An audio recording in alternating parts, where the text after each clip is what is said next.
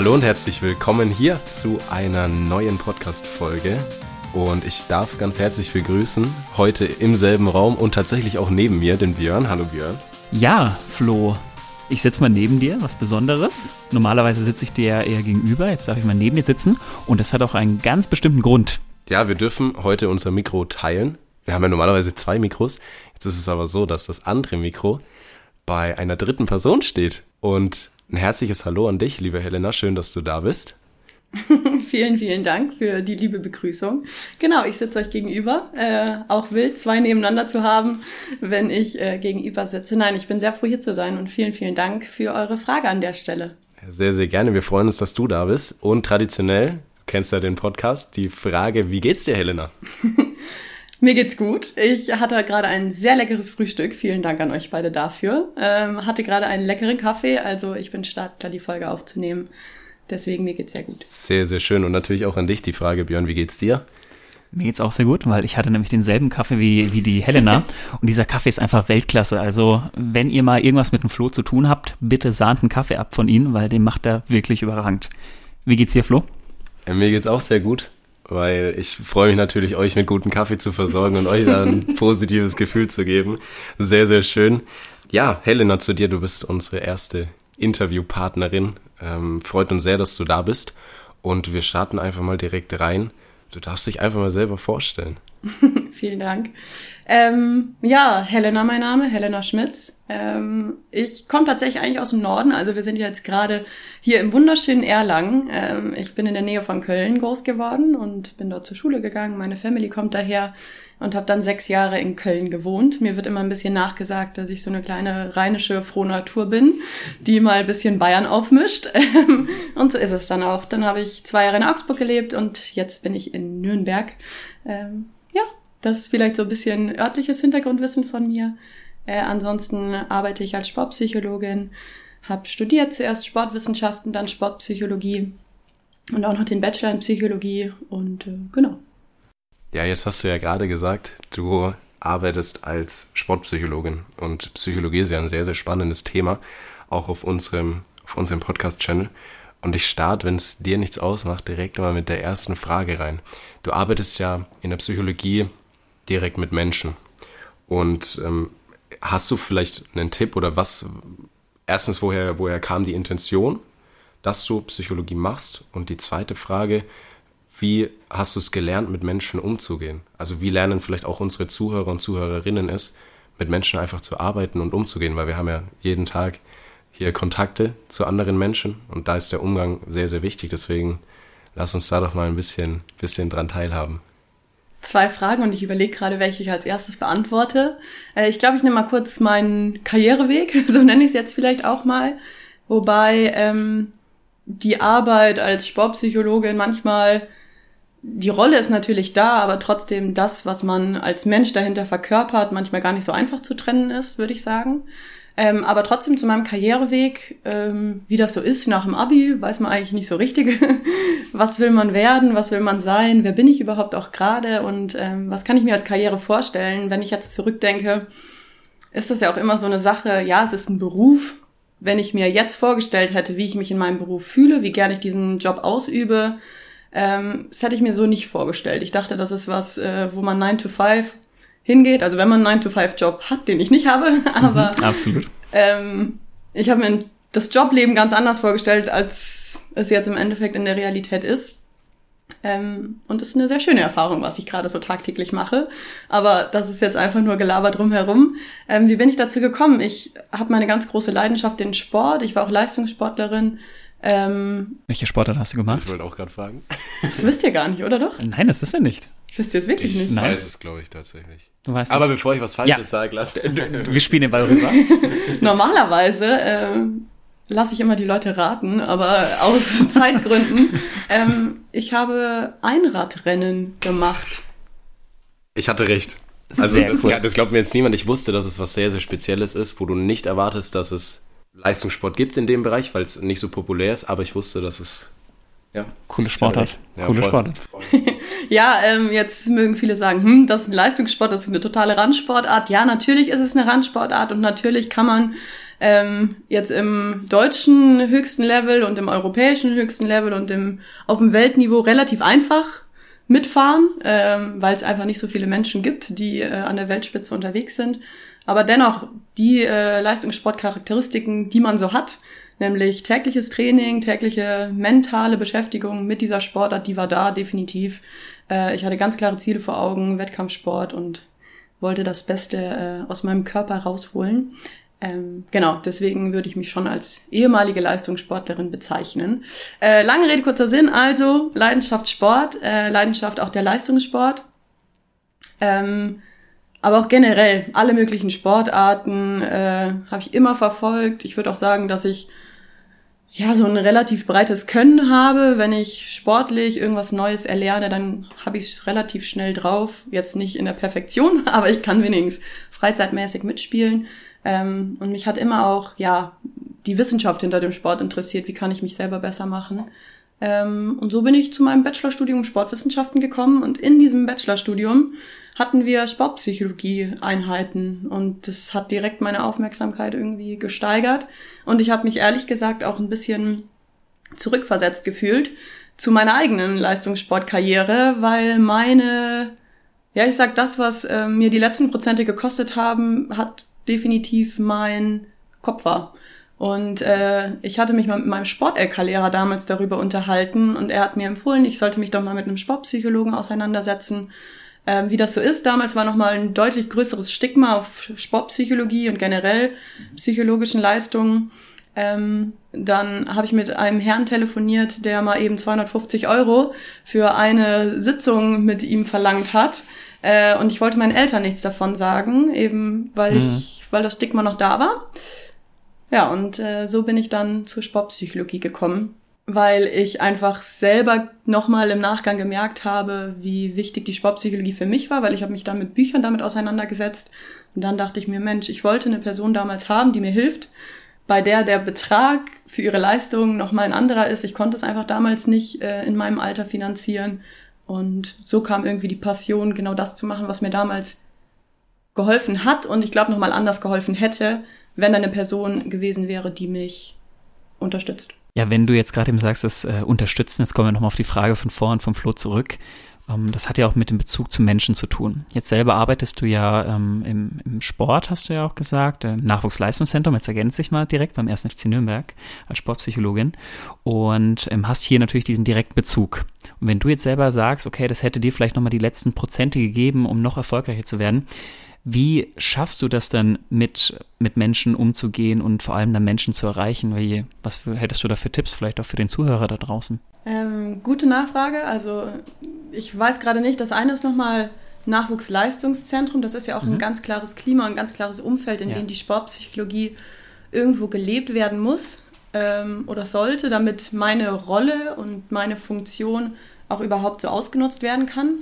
Da würde ich gleich nochmal drauf eingehen, weil ich würde ja, erstmal den Bezug gerne das ähm, merken wir uns, da gehen wir noch drauf ein. den Bezug zu ähm, der Beziehung ja. zum Menschen, ja. dem Umgang mit Menschen, da würde ich gerne drauf eingehen. Und zwar würde ich sagen, gibt es da zwei Ansätze. Also natürlich im Lehrbuch gibt es äh, ganz klare Vorschläge dafür. Mhm. Ähm, ich finde, es geht auch um eine gewisse Haltung, eine Grundhaltung, die vielleicht in mir sitzt, über die ich mir auch erstmal Gedanken machen musste und die ich für mich so herausfinden musste.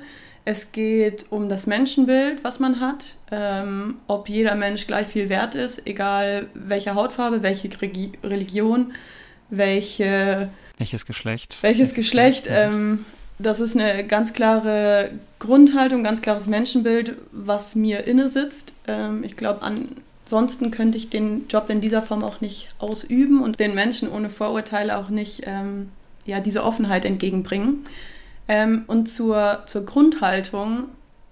Wir reflektieren ganz schön viel in verschiedenen Intervisionen mit anderen SportpsychologInnen oder auch in Supervisionen, die ein bisschen mehr angeleiteter sind reflektieren wir auch unsere Haltung, unsere Rolle, wer wir sind. Also es geht auch ganz viel über Selbsterfahrung.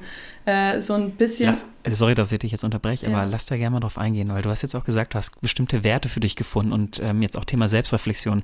Das sind ja auch Themen, über die wir auch schon gesprochen haben. Deswegen interessiert uns das Ganze jetzt. Mhm. Wie oder ähm, wie hast du es erstmal geschafft, noch mehr dich selber mit dir auseinanderzusetzen über diese geführte Reflexion oder kam das von dir selber?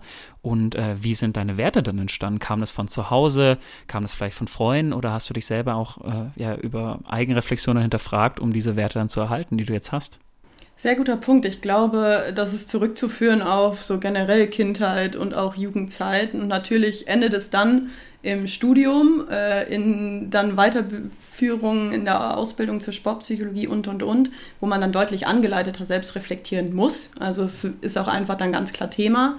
Ähm, ich glaube, ich hatte irgendwann einfach das Interesse an mir herauszufinden, ähm, wodurch sich Verhaltensmuster etabliert haben, wodurch sich Gedankenmuster etabliert haben, wo ich einfach gemerkt habe, die limitieren mich in irgendeiner Form. Und das meine ich nicht in meiner Leistung, weil Leistung ist immer Auslegungssache, wie man es jetzt gerade sieht, aber die limitieren mich vielleicht in der Art und Weise, wie glücklich ich bin, wie zufrieden ich durch den Alltag gehe, wie ich Situationen bewerte. Und ich fand es einfach sehr, sehr spannend zu überlegen, zu reflektieren und zu hinterfragen, ähm, wo kommt das her? Und hilft mir das gerade oder hilft es mir gerade nicht?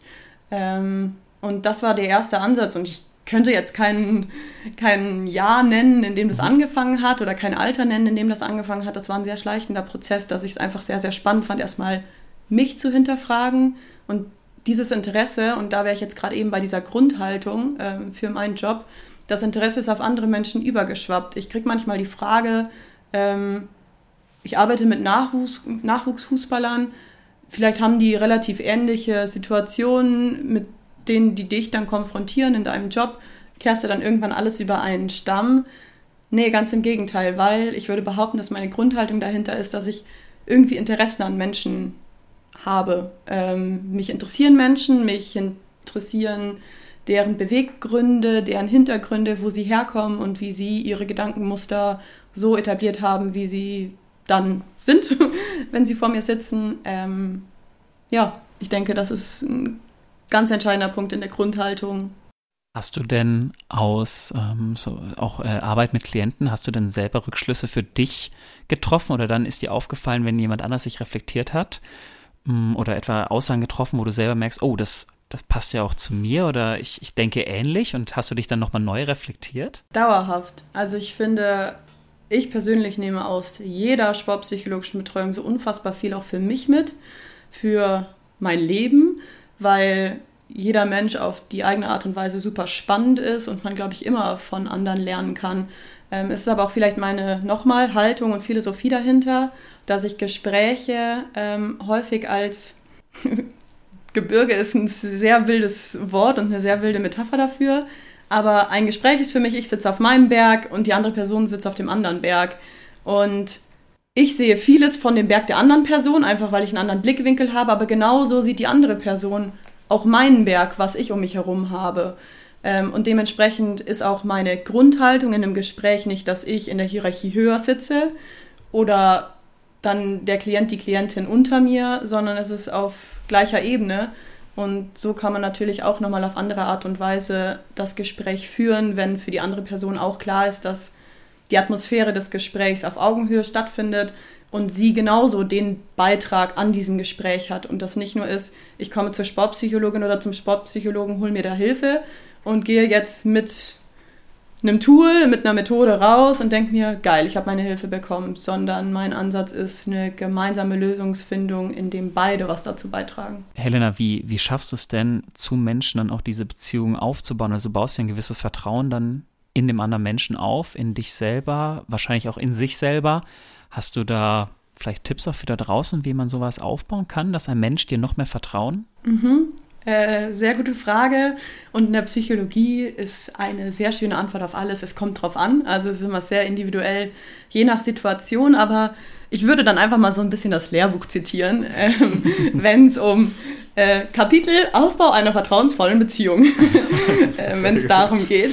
Ähm, Nein, also die. Übertrag's aber gerne noch in dein Alter. genau, also ich würde auf gar keinen Fall das Lehrbuch zitieren. Ähm, es geht ganz, ganz viel um Empathie. Es geht ganz ja. viel um äh, die Perspektiveinnahme des Gegenübers. Ähm, und nicht nur, dass ich jetzt gerade das Gefühl habe, ich nehme die andere Perspektive ein, sondern auch die Vermittlung, dass man sie einnehmen kann. Und das funktioniert nicht auf eine Art und Weise wie, hey Björn, ja, ich kann das total nachvollziehen, was du gerade erzählst. Vorgestern äh, mit meiner Oma habe ich noch darüber gesprochen und mhm. plötzlich bin ich bei mir. Sondern Empathie wird eigentlich nur übertragen, indem ich bei dem Klienten, der Klientin bleibe, indem ich mir überlege, okay, welche Gedankenmuster können davor oder danach eingetreten sein, wenn ein Thema angesprochen wird.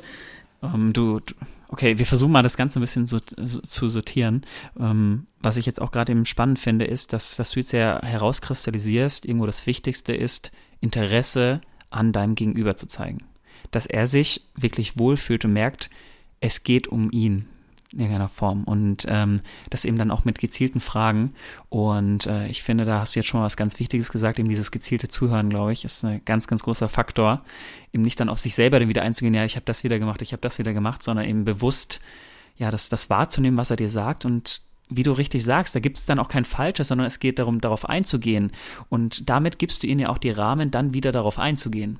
Also wenn du irgendetwas sagst, ähm, du hast, hast du dich so und so gefühlt, dann geht er darauf dann wieder ein und öffnet sich dann noch mehr. Und das finde ich total spannend.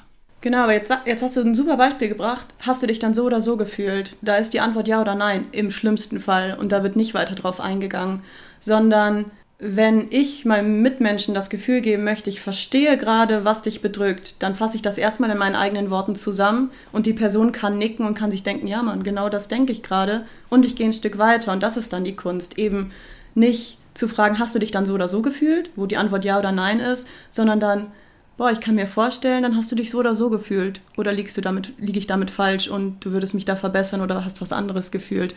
Also versteht ihr den Unterschied? Das eine ja, ist, hast du was gefühlt, ja, nein, das andere ist, oh, dann kann ich mir vorstellen, das war dann so und so und so. Ich finde es nur gerade so spannend, weil das kannst du auf alles übertragen. Klar, du, du arbeitest natürlich explizit mit Menschen, ähm, aber ich glaube, das kommt überall vor. Und es geht ja um diesen Grundsatz, wie ist meine Haltung dem anderen Menschen gegenüber? Jetzt sind wir wieder bei deinen Werten. Und eben diese Offenheit an den Tag zu legen und unbedingt ja irgendwo auch den anderen die Wertschätzung zu geben, sich selber entfalten zu können und zu dürfen.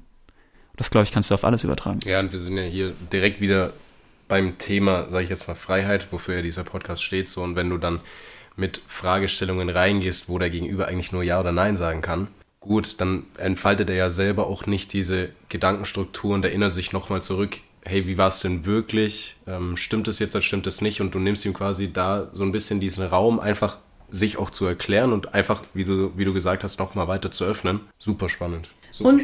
Und es geht natürlich auch darum, ich versuche das manchmal nochmal diese Ebene oder diese Hierarchie gerade zu setzen. Ich sage so häufig, korrigiere mich, wenn ich falsch liege, um nicht auszudrücken, dass ich gerade meine Weisheit mit Löffeln gefressen habe und alles, was ich sage, ist richtig und wichtig, weil es geht ja gerade um das Gegenüber, sondern das Gegenüber entscheidet gerade, was er preisgibt, was er nicht preisgibt. Jetzt sage ich er, ich meine natürlich auch Klientinnen damit.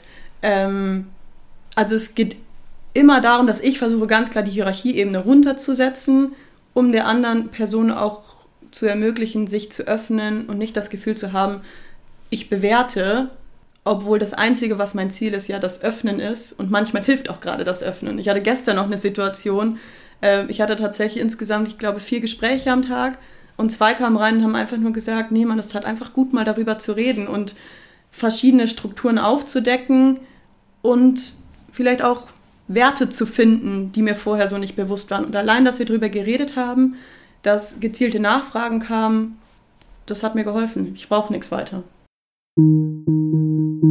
Ja, kurze Werbeunterbrechung in eigener Sache. Sehr schön, dass du die Folge bis hierhin gehört hast. Und wenn dir der Podcast gefällt, dann folg uns doch gerne auf Spotify und auf Apple Podcasts und lass uns da auch gerne eine Bewertung da. Des Weiteren kannst du uns natürlich auch auf Instagram folgen. Den Link hierzu findest du in den Show Notes und verlink uns auch gerne, wenn du unseren Podcast hörst, in deiner Instagram Story. Des Weiteren ganz, ganz wichtig, sprich mit deiner Familie und deinem Umfeld über die Themen und über den Input, den du aus diesem Podcast mitnimmst, damit dieser einfach noch noch mehr Menschen erreicht und noch mehr Menschen weiterbringen kann. Und jetzt wünsche ich dir ganz, ganz viel Freude und ganz, ganz viel Spaß mit der weiteren Folge.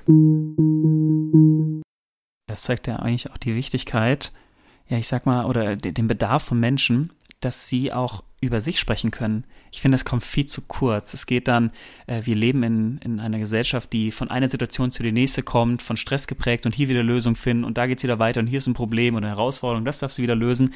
Und äh, dann hat der ein Problem, dann hilfst du dazu, oder Herausforderung sagen wir immer, versuchst du die Herausforderung zu lösen. Und ähm, ich finde, das Ich kommt bei vielen Menschen zu kurz. Und das zeigt es mir jetzt, äh, was du jetzt sagst, dass diese Menschen einfach mal darüber sprechen wollten. Und ähm, vielleicht kann man das auch da draußen auch nochmal mitnehmen, dass es auch wichtig ist, auch über seine Gefühle zu sprechen. Und ähm, gerne auch sich einen anderen Menschen zu suchen und darüber zu sprechen. Oder wenn sich gerade ein Mensch zu dir öffnet, da vielleicht auch bereit zu sein, dazu zu hören und eben zu sagen, okay, ähm, es geht jetzt in dem Sinne um diesen Menschen und diesen, diese Freiheit hat er jetzt auch gerade im Verdient, sich näher kennenzulernen. Ja, und ich nehme direkt deine zwei Worte auf. Das einmal das Ich und einmal das Wir fand ich super, super spannend, weil du hast ja jetzt gerade gezeigt, dass es auch für dich sehr, sehr wichtig ist, in deinem Beruf einfach auf Augenhöhe zu sein.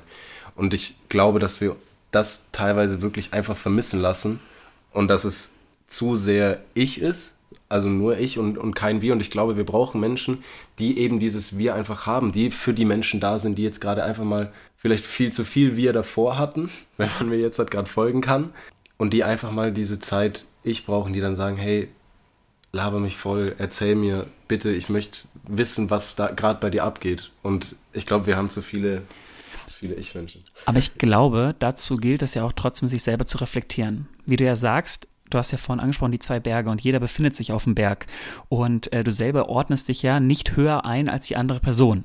So, ähm, wie gehst du denn jetzt um mit einem Klienten oder einem Spieler, bei dem seine persönlichen Grenzen eingeschnitten wurden? Und ähm, in dem eben, ich weiß nicht, eine, vielleicht eine Autoritätsperson da gewesen sind, die sich höher einschätzt als die andere Person und jetzt offensichtlich persönliche Grenzen des Klienten überschreitet. Ähm, was rätst du denn den Spieler? Soll er, wie geht er mit so einer Situation, Situation um? Soll er es offen ansprechen? Soll er sich zur Wehr setzen? Hast du da, ist natürlich sehr allgemein gehalten, aber hast du, hast du da eine Idee? Wie würde ich mit einem Klienten oder mit einer Klientin umgehen? Ähm, erstmal den Rahmen geben, dass sie sich öffnen kann. Punkt 1. Punkt 2, ihr zuhören. Punkt 3, ihr zeigen, dass ich zuhöre. Das ist nämlich noch was, was ich gerade eben sagen wollte. Nicken, Blickkontakt, eine Körpersprache, die offen ist, eine Körpersprache, die suggeriert, ich bin bei dir gerade und ich höre nur dir zu. Ähm, kann so einfach sein, aber ja, es hilft schon mal. Und ähm, sie erstmal zu fragen, wie es ihr geht. Und das ist mal schon mal der erste Schritt. Ähm, was hat die Situation mit der Person gemacht? Wie geht es ihr damit? Wie fühlt sie sich gerade? Und was ist ihr Bestreben, was ihrer Meinung nach jetzt passieren sollte? Und ich sage nicht, dass damit alles passiert ist. Je nach Situation, je nach schwerwiegendem Grenzübertritt, sage ich jetzt einfach mal, müssen noch ganz andere Sachen eingeleitet werden. Aber das ist mal das allererste. Die Person wird gehört, sie wird wertgeschätzt und sie hat das Gefühl, sie hat jetzt gerade nichts falsch gemacht. Weil wie häufig reflektiert man sich selber? War ich das jetzt eigentlich gerade schuld, dass meine eigene persönliche Grenze überschritten wurde? Was hätte ich anders machen können? Ähm, und das erstmal den Zahn quasi ziehen. Es ist völlig in Ordnung, was du gerade fühlst. Es ist völlig in Ordnung, was du gerade denkst. Und du bist die Person, die irgendwie gerade betroffen ist von dieser Situation. Was möchtest du machen? Und natürlich habe ich dann meine Handlungsoptionen im Hinterkopf. Es gibt je nach Form, je nach schwerwiegende ähm, Situation dahinter gibt es sowohl natürlich Ansprechpersonen für Kinderschutz, entweder in Vereinen oder in Verbänden. Ähm, es gibt außerhalb eine Safe Sport Stelle, eine Ansprechstelle für jegliche Formen von interpersonaler Gewalt innerhalb des Sportsettings. Aber es gibt ja auch Situationen außerhalb des Sportsettings. Ob das gerade was in Richtung einer Mediation ist, in die ich vielleicht auch als in der Gesprächsführung mit reingehen kann, ob das etwas ist, was wirklich an Unabhängige weitergeleitet werden muss, ähm, das ist dann je nach Situation abhängig. Aber ich möchte erstmal der Person Raum geben, Vertrauen schenken und ähm, ihr weismachen, dass alles, was sie fühlt, völlig richtig ist und dahin gehört. Okay, so, jetzt versuche ich irgendwie eine, eine Brücke rüber zu bauen, ähm, aber ich werde sie wahrscheinlich nicht gut hinkriegen. Ich habe ich hab schon eine. Ja. okay, okay, du versuchst du jetzt hattest, eine richtig gute Brücke zu bauen. Du hattest jetzt gerade über Mediation gesprochen. Lass uns doch mal über Social Media sprechen. Ihr hättet oh gerade meinen Blick sehen müssen, als er Mediation gesagt hat. Ich dachte, jetzt wollte er anfangen mit Mediation und ich soll mir da irgendwas aus den Fingern zaubern. Tatsächlich nicht. Tatsächlich nicht. Ja, ich habe gesagt, ich baue keine, ich baue keine Brücken. Und du, hast, du hast gesagt, ja, wir machen hier schlechte Überleitungen. Herzlich willkommen auf eurem Podcast-Channel des Vertrauens. Ähm, es gibt einen Grund, warum wir über Social Media sprechen möchten mit dir. Ich selber darf jetzt in der letzten Zeit die Erfahrung machen, dass ich unfassbar wenig Social Media einfach konsumiere, mir auch dementsprechend oder ich habe davor sehr sehr viel Social Media konsumiert und habe mir dementsprechend dann auch meine Limits für die bekannten Apps Instagram, Snapchat, ähm, whatever gesetzt und merke jetzt einfach so, ich bekomme einen komplett anderen Blick auf die Welt. Also ich, ich kann manchmal nicht mitreden, so das ist aber auch gar nicht schlimm, aber ich lebe viel viel bewusster. So jetzt ist natürlich Social Media ja ein, ein Faktor in unserem Leben, ganz klar, und vor allem auch ein Faktor und ein Bestandteil in ja, Kinder- und Jugendalter, würde ich schon fast sagen. Und wie erstmal ganz kurz und knapp die Frage an dich, ähm, wie siehst du denn selber Social Media? Also auch das gerne als, äh, also aus, aus deiner Person gerne argumentieren, aber auch gerne mal aus ähm, ja, psychologischer Sicht, sage ich jetzt mal. Mhm. Ich als Person genieße Social Media in der Form, dass ich in Nürnberg wohne, unfassbar viel Umfeld in Köln, deutschlandweit, aber auch europaweit habe und ich einfach mitbekomme, was bei denen so abgeht. So, das ist erstmal mein Ziel von Social Media. Da sippt man, zappt man dann so ein bisschen rum in den äh, Insta-Stories und schaut, was da los ist. Ich möchte gar nicht in der Form jetzt gerade bewerten, oh, die Person ist gerade im Urlaub und das sieht alles so toll aus und man zeigt auch nur das Tollste auf Social Media. Für mich als Person genieße ich es, da mal rumzuseppen und zu sehen, was geht bei meinen Leuten ab. Ich bin aber jetzt auch nicht ähm, jemand, der allen möglichen Promis folgt und der nächsten, dem nächsten Highlight oder dem nächsten Skandal äh, da komplett mitreden kann, sondern ich benutze das, glaube ich, aus sehr privaten Gründen und für sehr private Zwecke. Und dafür genieße ich es. Und dafür, ich weiß, es gibt die Limits, die du gerade angesprochen hast. Und ich finde es super, dass das eingestellt wird und dass Leute für sich selber Grenzen ziehen, weil sie merken, das hilft mir gerade nicht in meinem Alltag. Ähm, ich habe das, warum auch immer, und äh, wenn jetzt eine Rückfrage kommt, wie hast du das geschafft, könnte ich, glaube ich, keine Antwort geben. Ähm, ich habe das irgendwie für mich ganz hin, gut hinbekommen, dass, wenn ich gerade mal Bock habe, Instagram zu durchsuchen, dann mache ich es. Und wenn ich gerade keinen Bock habe oder keine Ressourcen, dann mache ich es halt nicht. Aber ich will mir da auch gar nicht so sehr diese Grenze setzen. Du hast 30 Minuten am Tag und danach ist Schicht im Schacht. Ich glaube, ich kann da relativ bewusst agieren und sagen, jetzt habe ich Bock drauf und jetzt will ich vielleicht auch meinen Kopf ausschalten und durch die Gegend seppen, weil ähm, es hilft mir gerade, um runterzukommen.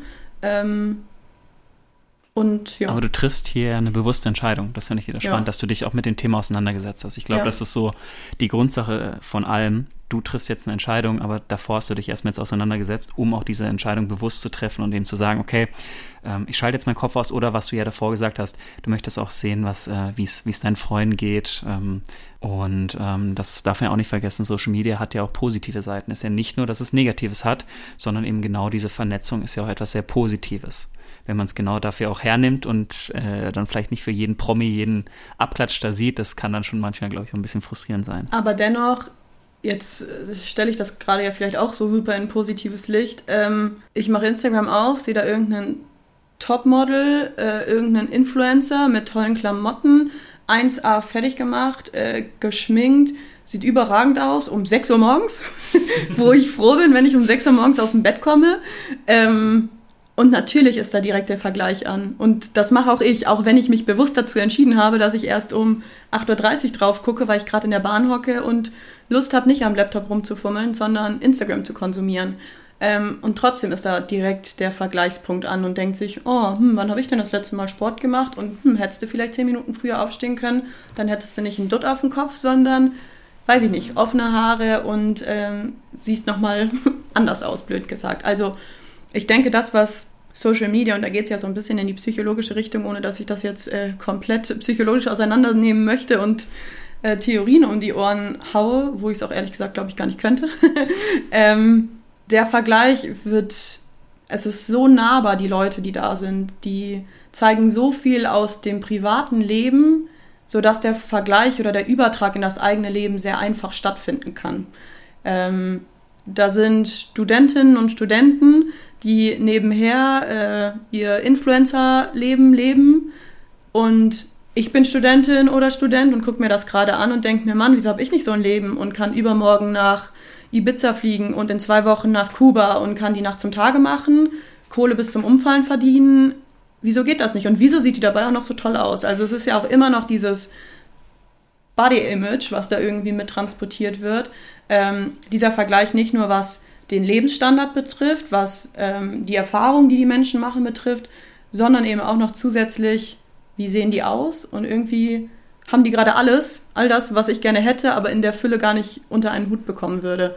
Und durch die Vergleiche kann sich ganz, ganz viel im eigenen Selbstwert entwickeln und da können kann der Selbstwert nochmal ganz anders eingeschätzt werden, wenn man die perfekte Darstellung auf Social Media hat, im Vergleich zu dem realen Leben, was man selber führt. Und dann gibt es natürlich ganz viele, die auch sagen, man möchte für mehr Realität auf Instagram plädieren.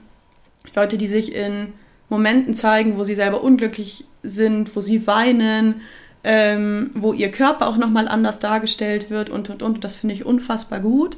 Ähm, aber ich glaube dennoch, bleibt der Vergleich nicht da, dass sie ja trotzdem so ein perfektes Leben haben und so viel Freiheiten ja manchmal auch haben, wird bei Instagram suggeriert. Und ich weiß gar nicht, wie viel Freiheiten Influencer wirklich haben, weil die müssen sich auch mit ganz, ganz vielen anderen Sachen auseinandersetzen, glaube ich, wenn so viel Privates geteilt wird. Ähm, also ja, ich weiß nicht, ob es rausgekommen ist, ich bin im Ganzen sehr zwiegespalten. Und ähm, ich habe einen wahnsinnigen Respekt vor den Leuten, die ihr Privatleben so teilen. Und ähm, aus Schutz vor sich selbst mit Sicherheit auch vermehrt sehr, sehr gute Seiten zeigen an sich, weil wer zeigt gerne die größten Unsicherheiten frei öffentlich, ähm, die man noch in Jahrzehnten von Jahren nachvollziehen kann, einfach weil alles, was im Internet bleibt, irgendwie da noch aufzufinden ist. Also ich habe einen großen Respekt vor den Leuten, würde den Job, glaube ich, nicht machen wollen. Ähm, egal, was da für lukrative Angebote bei rumspringen und was da vielleicht auch für ein vermeintliches Leben bei rumspringt. Du hast jetzt gerade angesprochen, diesen Vergleich, beispielsweise wenn, wenn man früh um 6 Uhr aufwacht und dann erstmal diese perfekt gestylte Person siehst. Wie, also kannst du uns da vielleicht kurz mitnehmen, wie du das auch einschätzt, wenn Spieler im, im Nachwuchsleistungszentrum eben dann auch diesen Vergleich ziehen mit anderen, die beispielsweise schon 14.000, 15.000 ähm, Instagram-Follower haben und diesen Vergleich eben dann ziehen oder sehen, hey, die machen das und das. Es gibt so ein Sprichwort, äh, wenn du dich mit sechs Buchhaltern umgibst, wirst du der siebte. Wenn du dich mit sechs Veganern umgibst, dann äh, wirst du der siebte. Wenn du dich mit sechs Millionären umgibst, wirst du der siebte. Wenn du dich mit sechs Idioten umgibst, dann wirst du der siebte. Natürlich geht es da um das soziale Umfeld, was man sich selber aufbaut. Und ich möchte jetzt gar nicht dafür plädieren, dass man auch ein Auge auf das eigene soziale Umfeld wirft. Ähm, das ist ein ganz anderer großer Punkt, den ich jetzt nicht aufmachen möchte. Aber es geht in die Richtung, ähm, ich weiß nicht und ich will gar nicht Leuten Kompetenz absprechen oder ähnliches. Ähm, ich weiß aber nicht, was für Kompetenzen die Leute, die sich da zeigen auf Social Media, welche Kompetenzen die so innehaben, mit welchen Leuten die sich umgeben, die ihnen Tipps für ihren Lebensalltag geben, die ihnen Tipps für alles Mögliche geben. Und jetzt komme ich auf die Spieler im Nachwuchsleistungszentrum zu sprechen. Ähm, es geht jetzt erstmal nur um so ein bisschen vielleicht auch der Vergleich, ey, der geht siebenmal ins Fitnessstudio und äh, ich aber nicht. Wo ist denn das Problem? Da bin ich bei eben dem Experten im Nachwuchsleistungszentrum. Wir haben Athletiktrainer, wir haben Reha-Trainer, sollte man vielleicht auch verletzt sein. Die haben die Expertise, die haben die Kompetenz. Und wenn die euch die Hilfestellung geben, so und so und so häufig könnt ihr ins Krafttraining geben, das hilft euch. So und so braucht ihr aber auch ganz kleine Pause, um euren Körper nicht zu überfordern und nicht zu stressen. Dann vertraut den Experten, vertraut denen, die offensichtlich die Kompetenz haben und ähm, mit Begründung in dem Job sind, den sie sich ausgesucht haben und in dem sie studiert haben oder eine Ausbildung genossen haben oder ähnliches. Ähm, deswegen umgib dich mit Experten und vertraue auf die Experten ähm, im Vergleich zu vertraue auf die Leute, von denen du dir nicht sicher bist, ob die die Kompetenzen haben. Wenn da Leute sind, die Kompetenz haben und du vergleichst dich mit denen, dann ist das nochmal was ganz, ganz anderes als einfach nur den Alltag blind zu übernehmen, ohne sich mal kurz darüber Gedanken zu machen, macht das Sinn? Ist das für mich und mein Leben übertragbar? Weil ich würde sagen, die Leute, die in deinem nahen Umfeld stehen, die dich wirklich persönlich kennen, die wissen, was du körperlich kannst, was du körperlich in Anführungsstrichen aushalten kannst, wie viel ist ja im Grunde genommen Stress du dich mit deinem Körper aussetzt, also körperlicher Stress und damit meine ich Fitnessstudio oder Training, das ist körperlicher Stress, aber es geht ja auch um das Mentale. Vielleicht tut es dir einfach nicht gut, morgens vor der Schule noch mal eine Stunde pumpen zu gehen, weil du bist jemand, der braucht unfassbar viel Schlaf und braucht morgens einen ganz ruhigen, routinierten Morgen. Ähm, und deswegen, jeder Mensch ist unterschiedlich und jeder Mensch ist einzigartig und man kann sich Inspiration suchen. Und ich glaube, das ist ein hilfreicher Punkt. Such dir Inspiration über Social Media und wäg im Nachgang ab, ist das was für mich? Ist das für mich und mein Leben übertragbar? Und sprich drüber. Und sprich drüber mit Leuten, die dich kennen und die Expertise in diesem Fachbereich haben.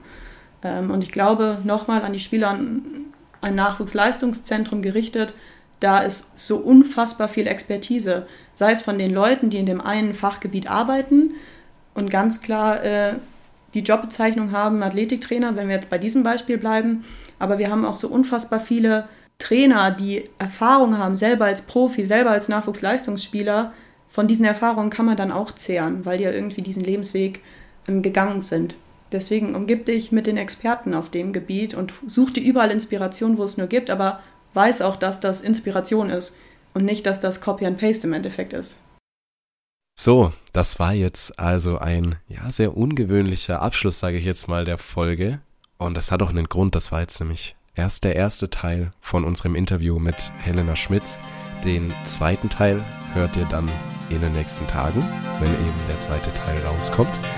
Und dann wünschen wir euch bis dahin eine wundervolle Zeit und macht's gut. Ciao, ciao.